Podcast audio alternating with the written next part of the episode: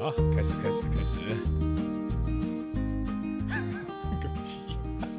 他现在开始非常无聊的在那边吃东西，干嘛这样？这是我工作。我感受到这件事情了。对啊，那今天的话，我我们上一次有聊到关于健康的这个部分，好了，我们从这个话题开始。那嗯好啊但重点是在这个之前的话，我想要先来聊一聊胎儿命这个东西。他的命。嗯、对，好，那我们来解释一下什么是胎儿命 好了。他的命就就他的命啊。嗯、你有讲跟没有讲一哦，样。好啦，对不起， 就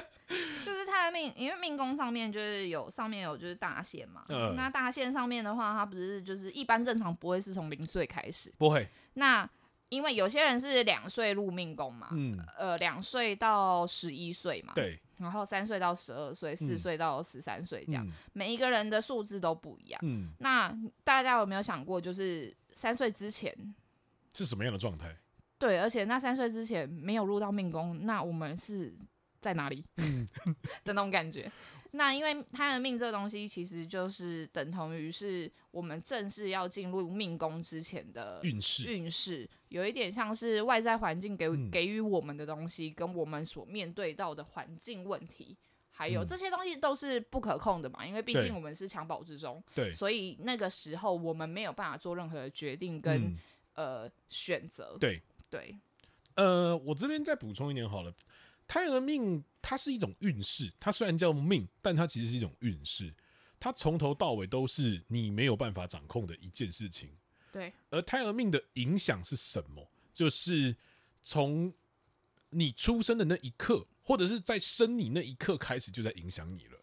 就是你被拉出母体对，开始，甚至甚至我们坦白讲好了，从医生的手指伸进产道那一刻开始，你不知道说医生的手指它是不是干净 的，就是因为那样子，它就算是一种运势的一种。有没有可能因为医生的手指不干净，然后让你感染了一些什么？你不要说手指好吧，你可以说手套啊。手套，对啊，手套也是啊。像我记得我好像刚出生三天，我住在那个好像那个就是那种婴儿里面的床，那那叫什么床啊？保温箱。 不是保温箱，不是保温，我不是我不是早产儿，但也是保温箱吗？对啊，那也你是保温只箱要啊观察，只要是要观察室的那种，就是保温啊箱、是啊对啊，我记得我在那就是保温箱嘛，我那时候在住保温箱的时候，好像才出生没多久吧，就有灯泡打到我的眼睛啊。对，所以我的严格来讲，我算是破相的。哦，他们都说我的眼睛是桃花眼，然后还有有缝过，好像是这边嗯有一个痕迹那样子。嗯哼，这个东西就跟我胎儿命有一点点对到，我的嗯胎儿命是破军驼铃线线。驼铃线线还线线，对，驼铃都线线，驼铃都线线，我胎儿命驼铃都线线。嗯，破军驼铃线线，不地之太神。不太可能吧？嗯，驼铃只会有一个是线，不是吗？没有羊驼，羊驼只会有一根线，驼铃都是线线，在破军呢、哦地之神。哦，那这个东西就是影响我还蛮多的一个状况，他因为他们都说我我未来不能三妻四妾，都是因为那个被破相的关系所害的。 这个东西就是胎儿命，就是你没有办法去预测，因为你在襁褓里面，嗯，所以这些东西都是你没有办法去控制的。没错，然后再来就是，我们也可以把它解读成说，你可以讲成你的遗传性疾，呃，遗传性疾病，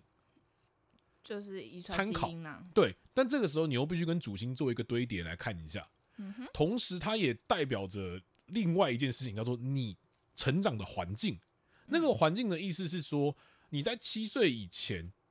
根据我们老师所提到的幼儿教育，七岁以前是小朋友人格成长的黄金时奠定，对，奠定奠定你的人格的那个时候。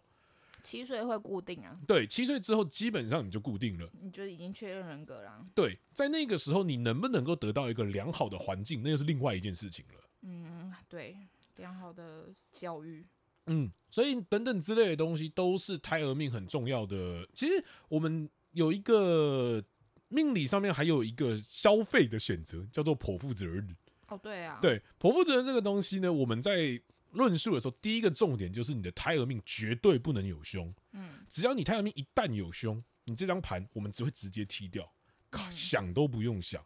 嗯，嗯，是大过于一切的。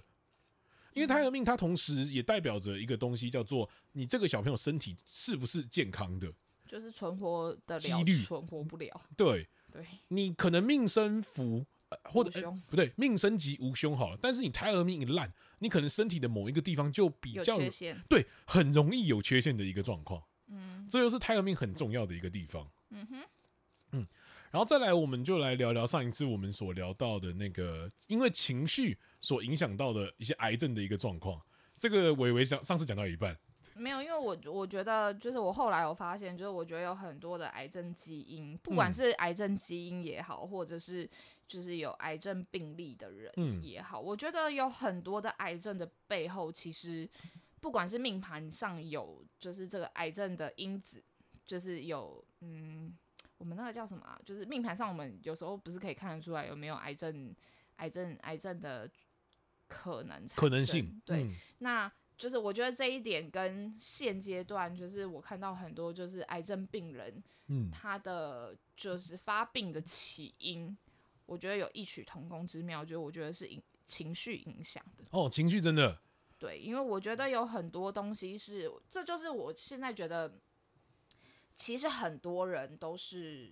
庸人自扰。哦，确实啊，然后很多人都是先把烦恼想起来放，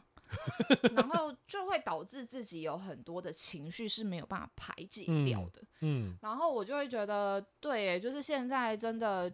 其实我们很多现代文明病嗯都是这样来的，嗯，就都是我觉得起因都是因为情绪。嗯那其实我真的发现有很多人其实不太知道自己的情绪是从何而来，哦，跟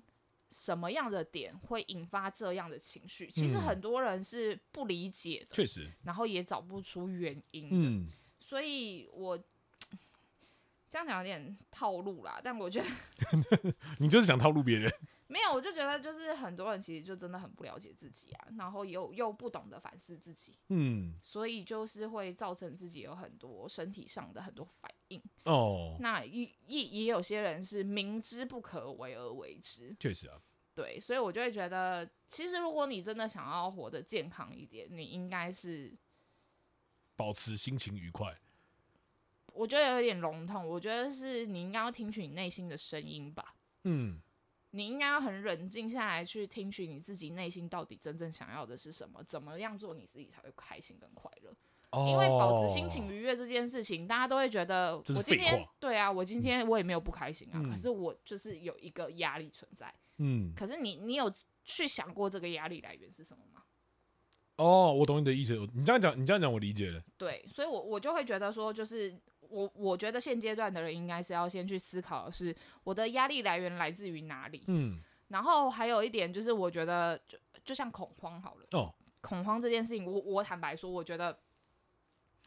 呃，有一些是恐惧嗯变成恐慌，嗯那恐惧这个东西，你要知道的是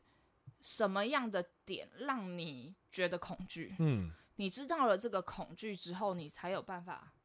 去理解，就是你才知道，你才会有方式去面对它嘛。嗯但如果你不知道你的恐惧从何而来，跟你不知道你的状态是怎么样的时候，你其实是无法掌控的嘛。嗯，对，所以我其实有时候我会觉得，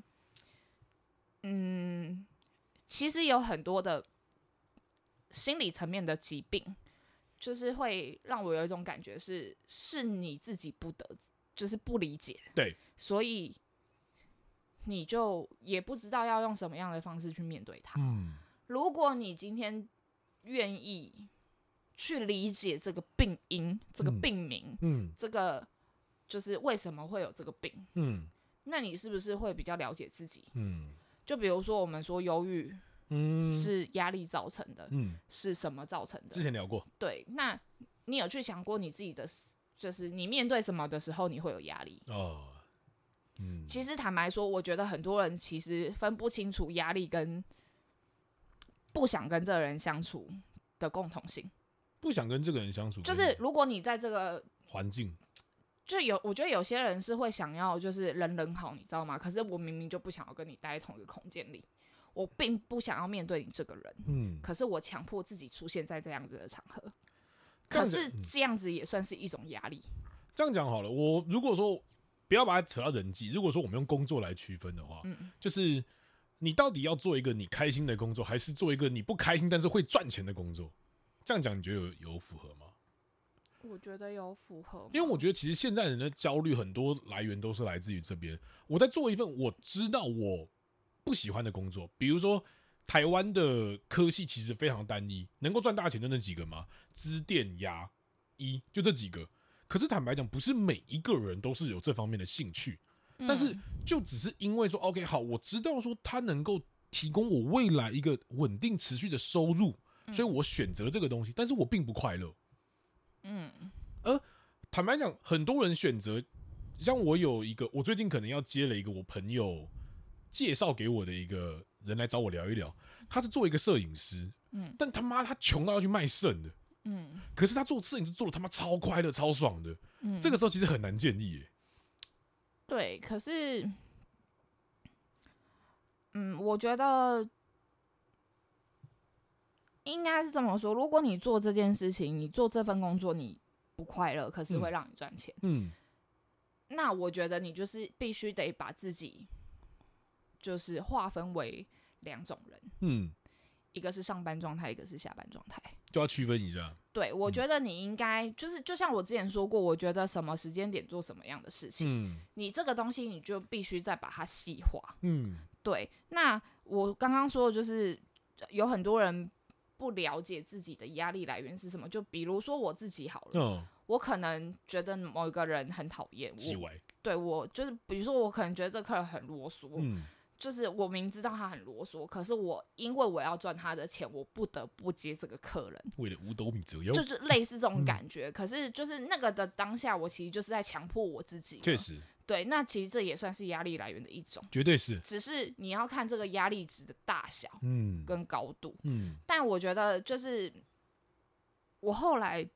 我其实我都会就是换一个角度想的是，没关系，我今天就是花几个小时迅速解决它。我的我有多少钱入我的口袋，就是我就会换一个方式去想它，就是没关系，没关系，就是今天可以，就是他他让我赚了多少钱，把钱给老娘吐出来，对，就是我就会比变得比较有耐心去面嗯对这个人。嗯对，可是如果你不懂得就是这样子的转念的话，调其配啊实会很会让自己一直陷入一个纠结。勉强自己的窘窘境里面，对，所以我我觉得就是嗯情绪这个东西真的很需要出口。对，跟很需要被理解。嗯，对，但是我觉得我自己会常讲一句话，叫做“这个世界表达者太多，倾听者太少”。会吗？我觉得，就是每一个在这个可能 YouTube 啊，或者是 Podcast 还有抖音这么盛行的一个状况的话，每一个人都在网络上肆意宣泄自己的情绪，但是反而能够接受别人情绪的人，真的这其实严格讲起来算蛮少的。所以我觉得我们可能你现在的美甲，包含命理这一块，我后面才发现，其实做命理这一块，干你只要懂得听别人说话，干别人就会说你超准的。 对你根本就不用讲什么东西，他妈的全部自己讲出来的，我根本什么都没讲。哇，啊你真的超准的！我想说，干，我到底讲了什么东西，我也不知道。就是所以很多人之前就是有人就跟我讲过，其实很多算命的就是顺着你的话讲啊。严格来讲是，对啊，所以就是其实以前就有很多人讲说，哎呦，那个算命的就又不准什么的，嗯， 那为什么要去算？可是我觉得就心是情会好啊想要、会想要去算命的人，就是因为他彷徨嘛，嗯所以他或者是他想要找一个出口，嗯，但因为他又找不到一个就是可能他不认识的人，可是又愿意听他说话的人，对，对，所以我觉得就是为什么这个行业还可以就是历支久撑不下衰，嗯， 就是我觉得是这个原因啦。我自己觉得他到后面，我看下来啦，我们的工作从准不准到后面变成了情绪劳动，就是在听你们抱怨一些有的没有的事情。 而且重点是我们不但要听你抱怨，还要给你一点实质，而且你能够听得下去的建议。嗯，我觉得要别人听得下去这一点比较难啊。对，所以我们我们的功课其实就是在练习如何让你听下去，所以这就是为什么我们觉得同理这件事情是非常重要的。嗯，但也是比较累的。对，确实很累。对，好，我们聊回到身体健康这件事情。然后，我我们刚刚聊到，就是说，其实情绪这个部分会影响到非常非常多身体的一个部分。那反正都聊到这，那来谈一下极恶宫好了。极恶哦，嗯、对好，那其实极恶宫它有两个状况，嗯第一个叫做你的身体疾病嘛，嗯，还有意外嘛，对但我呃，呃，那个恶就是才是解读成意外的这个部分，对，但因为你的极恶宫，就是其实坦白说，我们看身体健康不是只看极恶宫啊， 当然不是。对啊，但是其实如果单论这个东西的话，你会我们后面就会发现一件事情，叫做极恶宫，它也是运势的一种。对啊，因为不管是你的身体健康跟意外血光这件事情，都完全不是你能够掌控的。对，对，这也是为什么我后面会觉得说论极恶宫这件事情超级困难的一点，嗯，超级困难哦。就是因为它太多东西叠在一起了。哦，对啦，而且嗯就是它的化学变化比较大一 点，呃，对，而且重点是，坦白讲了，你我们在论极恶宫的时候，我怎么讲，你都会觉得你自己身体不好啦，觉得自己身体好的没有几个啦，就是这样子啊。我说你哪边弱哪边弱，你就说哦，对我前几天怎么样怎么样的。对了对了，怎么讲都中了。我讲你但我身体好没人信啊。哦，对，可是因为疾嗯病这个东西，除了癌症、癌症基因之外，我真的觉得环境很重要。当然，对啊，所以嗯这个东西，环境这个东西，但其实有时候这个环境其实是我们自己选择的。嗯，当我觉然。得，对啊，就比如说我说你身体好，结果你三天熬夜不睡觉，你身体当然烂啊，那怪我了哦。对啊，就是这是这就是个人选择权的问题啊，嗯就是看你自己想要过什么样的生活而已啊。嗯对啊，然后刚刚会特别聊极恶宫，也有一个很重要的关系，就是极恶宫它同时也会影响到你的情绪，因为你的身体不好了嘛，你自然而然情绪就不会好啊。嗯，而自然而然它会再带到你其他病症的一个算是并发症吧，我应该可以这样讲吧？嗯，应该你要说并发症有一点，牵强，好像有点牵强对，但是对我找不到更精确的形容。 嗯，对，对，你看是不是？你看没有到并发症这么严重，但是它可能会引起其他连锁效其应他，的对其他的反应或嗯其他的不适嗯之类的。对，反正极恶就像严你有听过吗？就是心理影响身体这件事啊。哦，对啊，极恶对，就是这个意思。对，嗯，很多问题其实都是我们自己人想出来的，嗯，确实。所以大概就是这就是我们对于极业宫的一个看法。对，但因为极恶宫，如果我们真的要论身体健康的话，其实我们不只是命宫跟极恶宫要堆叠着看，而且还要把你的大限、小限还有流年堆叠起来。非常的麻烦，就是堆叠的宫位，其实这样算起来有几个？大限、小限、流年，这样是三个了嘛？嗯，命宫、命宫极恶宫、嗯极恶宫，还有身宫，六个，六个，至少六个。好累哦， 对，烦死了。然后再来，如果说还要算算说你什么时候爆发的话，再来哦，还有还有一个是胎儿命嘛，哦，胎儿命对，七七个个，至少七个。然后七个之后再算你什么时候爆发的话，这个时候就必须把那个大限的三哎流年三三三嗯对跟嗯大限大限三四四三，对，再带进来。然后如果你想要再更精确，还要抓你的流斗，至少十几个。对，不要问我，因为我懒得抓。抓那个其实就是有一点辛苦啦，因为它的规则有点多。呃，不但不但规则有点多辛苦之外，重点是还不一定会准确。对，只能给你一个方向啊，但是也因为事件并没有办法推导形象嘛。嗯，对啊、所以后面我都跟别人只会提醒，就是我后面只会提醒别人说，你可能哪一个部分需要特别注意一下，就这样就好了。嗯，就没有想要在身体健康这部分多加琢磨下去了。哦，对啦，嗯，因为没有必要啊。我我什么时候会车祸？我什么时候有车关？拜托嗯，，通常我都是看到那种的话，就是因为我身边都基本上都女孩子嘛，我嗯就会说，那你去整个型好了。 去隆个乳 啊，抽脂啊，你知道？我有一个小小的建议，荣辱前后的照片，麻烦给我来一张参考一下。医美外面很多好吗？ 才不要嘞，神经病！呃，对于结工的部分，你还有什么想补充的吗？极恶宫哦，我觉得哦，对啊，就我们之前有聊过嘛，嗯就是极恶宫也算是一个潜能宫嘛。哦，对，哦，对，这个部分的话就要问你 了，你是专家，你是我没没没没没，你是我少数遇过有潜能被 开发但的一个不是啊，状他因况。为我也觉得那个潜能被开发也是蛮莫名其妙的。我之前有提过一个东西，叫做如果这这个人有濒死体验的话，那这一个人的极恶宫，他就有点像是变潜能被开发，对，要看上面是什么样的形象，对嗯跟有什么样的特质，还有你的那一个极恶宫的位置在哪里。对，等于说伟伟他就不是一个，这也是为什么我之前一直笑他说他不是一个纯正的太阴， 他是一个混杂很多东西的太阴。对，但因为我的空宫很空啊，嗯，对啊，所以就是我我本人其实也是一个很天马行空的人，就是很莫名其妙。他的资料就会变得很麻烦。首先，他命宫太阴线要带着他的身宫的同梁，就要带着他极热宫的空宫。然后，如果说要在探讨他的那想你可以说一下顺序吗？顺序哦，对对对对对，比如说，因为嗯我是十七、十八岁的时候遇到这件事情，那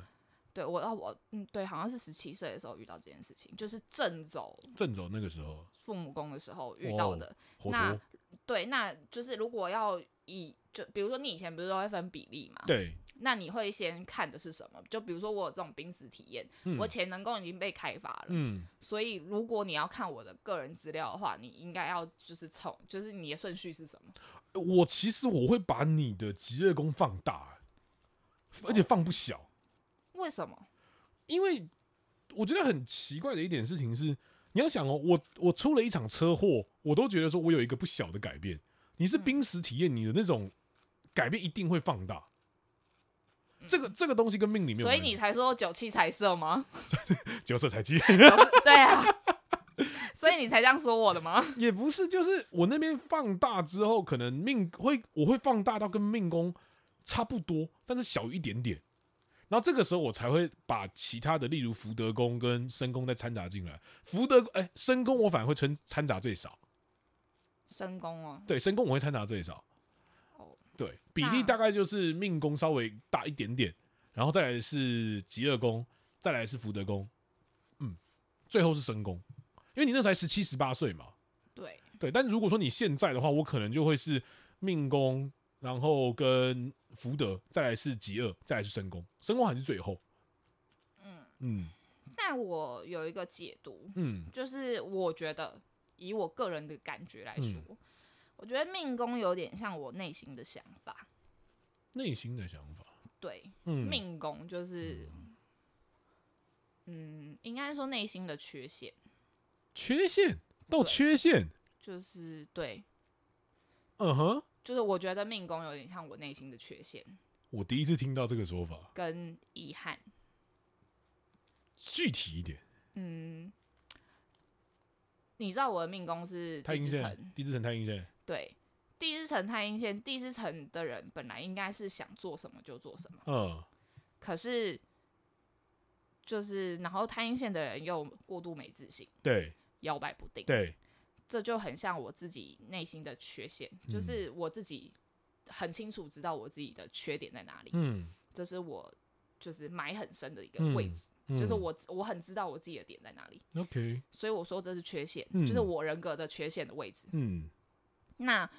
我为什么会说遗憾？是因为我觉得现在现阶段的我，回过头去看，我其实并没有觉得我就像别人所说的那种，我今天想干什么我就一定要去做。嗯，虽然我还是一样，就是以前啦，我是真的就是没有办法等快递这种东西，但是我没有，我不是那种就是会，我其实是一个很没有目标的人，哦，对，所以现现在回过头来看的时候，我会觉得很多东西是遗憾。 OK，我不知道当时没有可能多做一点点什么，对对对对对，就是嗯我应该就是要因应着命宫给我的东西而去行走，可是嗯我好像并没有这么做哦，的反那正个逆感着觉，他，对的的那种感觉。嗯然后呃，我现在感觉到的是，就像你说，其实我坦白说，我现在的感觉是命宫就是我刚刚讲的嘛，是缺陷，也是自己内心藏得最深的自我。嗯那呃，极恶宫其实我把它我也是放蛮大的，嗯但是我把它放大的原因有一点是：第一，我走过了那个运；对，运程，第二，我开启了这个能潜力能。对，所以嗯我觉得它是 double、嗯对，所以我觉得我有那个特质，嗯可是那只是我的给人的呃印象跟给人的感觉，并不是本来的你，对，并不是原本的我。嗯，可是福德是我的，就是可能是我的思维、对我的逻辑。对那深宫其实是我的行为模式，是，我的工具。嗯对，我的解读是这样。嗯，这样你理解吗？很抽象。对，嗯，但你可以懂我要说什么吗？我有感，我有 touch 到那个东西，但重点是我还要去慢慢去品味。嗯，好，因为坦白讲，我自己的节目，我放心，我还会再听个两三我次。我知道，我知道， 嗯，而且因为我其实会把我的极恶宫这一点放大，还有一点的原因是，我其实以前真的是没有什么太大的艺术天分，嗯哼，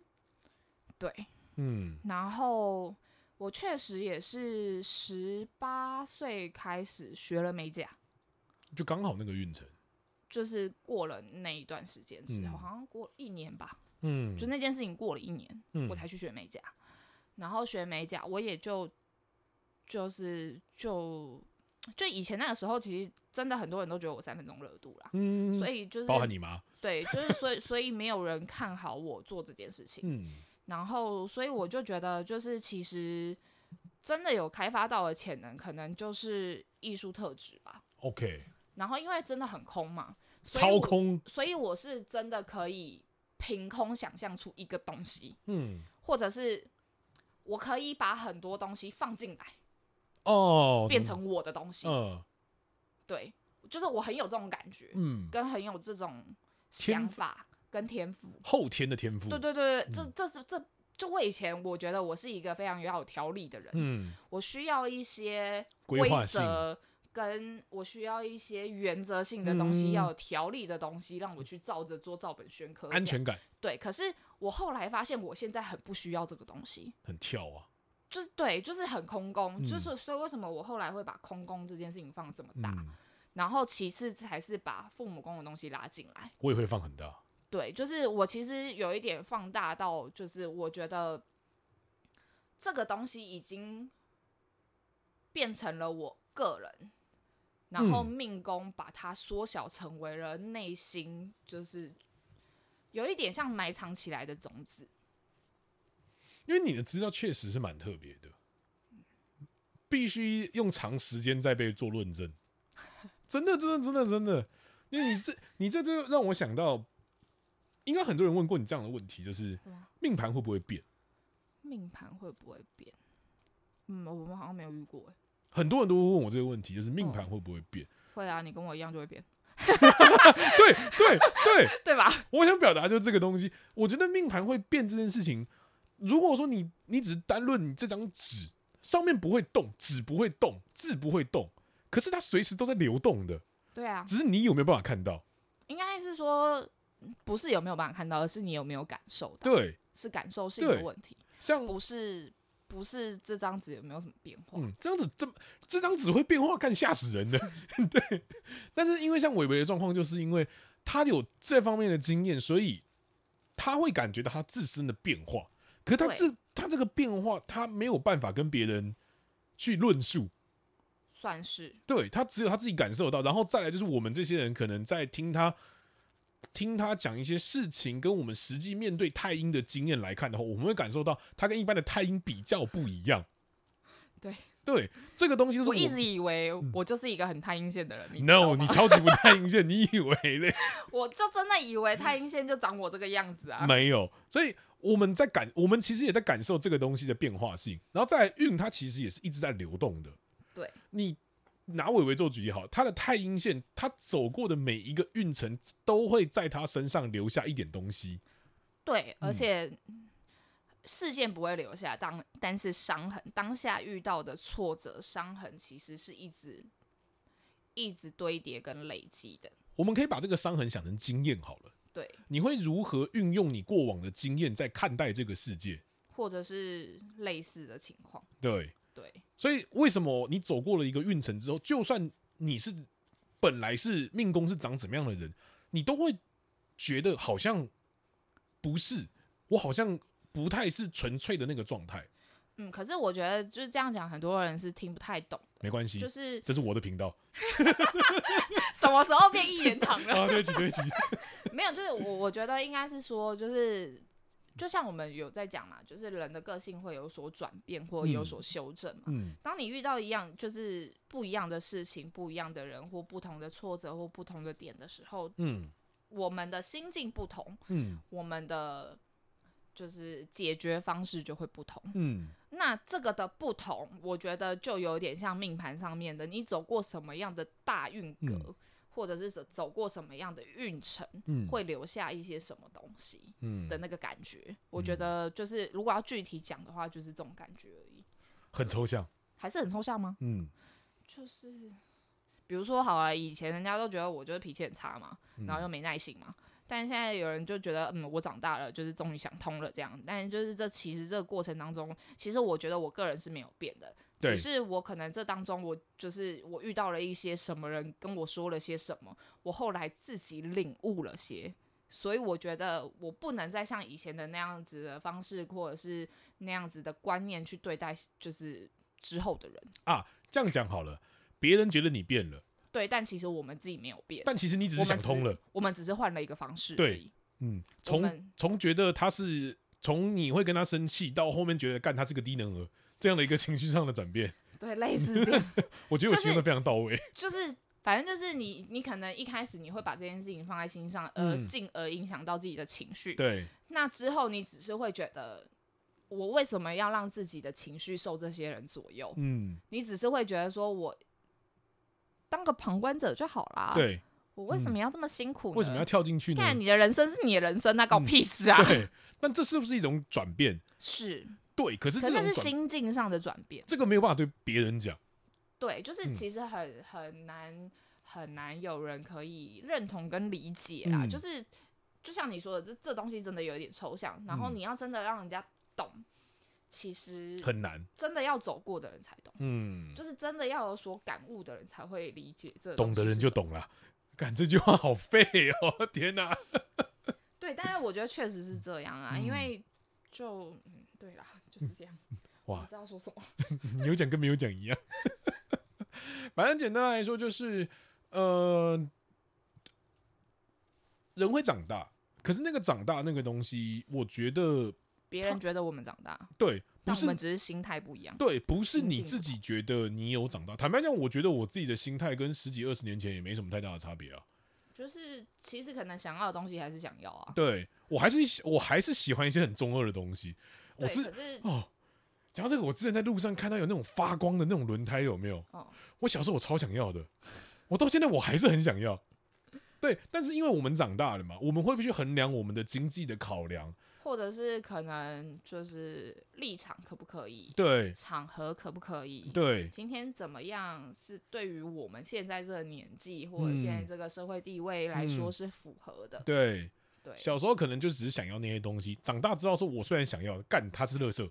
就是会会去衡量说什么是想要，什么是必要或者了，是需要，对，嗯，这是长大吗？我觉得别人看觉得是吧，但是对我们来说只是对想每的比一个较人，多，嗯，对我觉对得对于我们正常，不要讲正常，对于所有人来说，都只是想的比较多，嗯所以我自己看下来，好像没有什么长大不长大的问题而已，只是立场的不太一样。嗯，对，嗯，我们也三十了耶，天哪！谁跟你三十？ 干打死不承认，怎么样？啊，好了，这一集的话，虽然说没有到很长，可是我觉得这一集聊到这边差不多了。嗯哼，好啦，今天先聊到这边，我是阿毛，可是我喂。拜拜。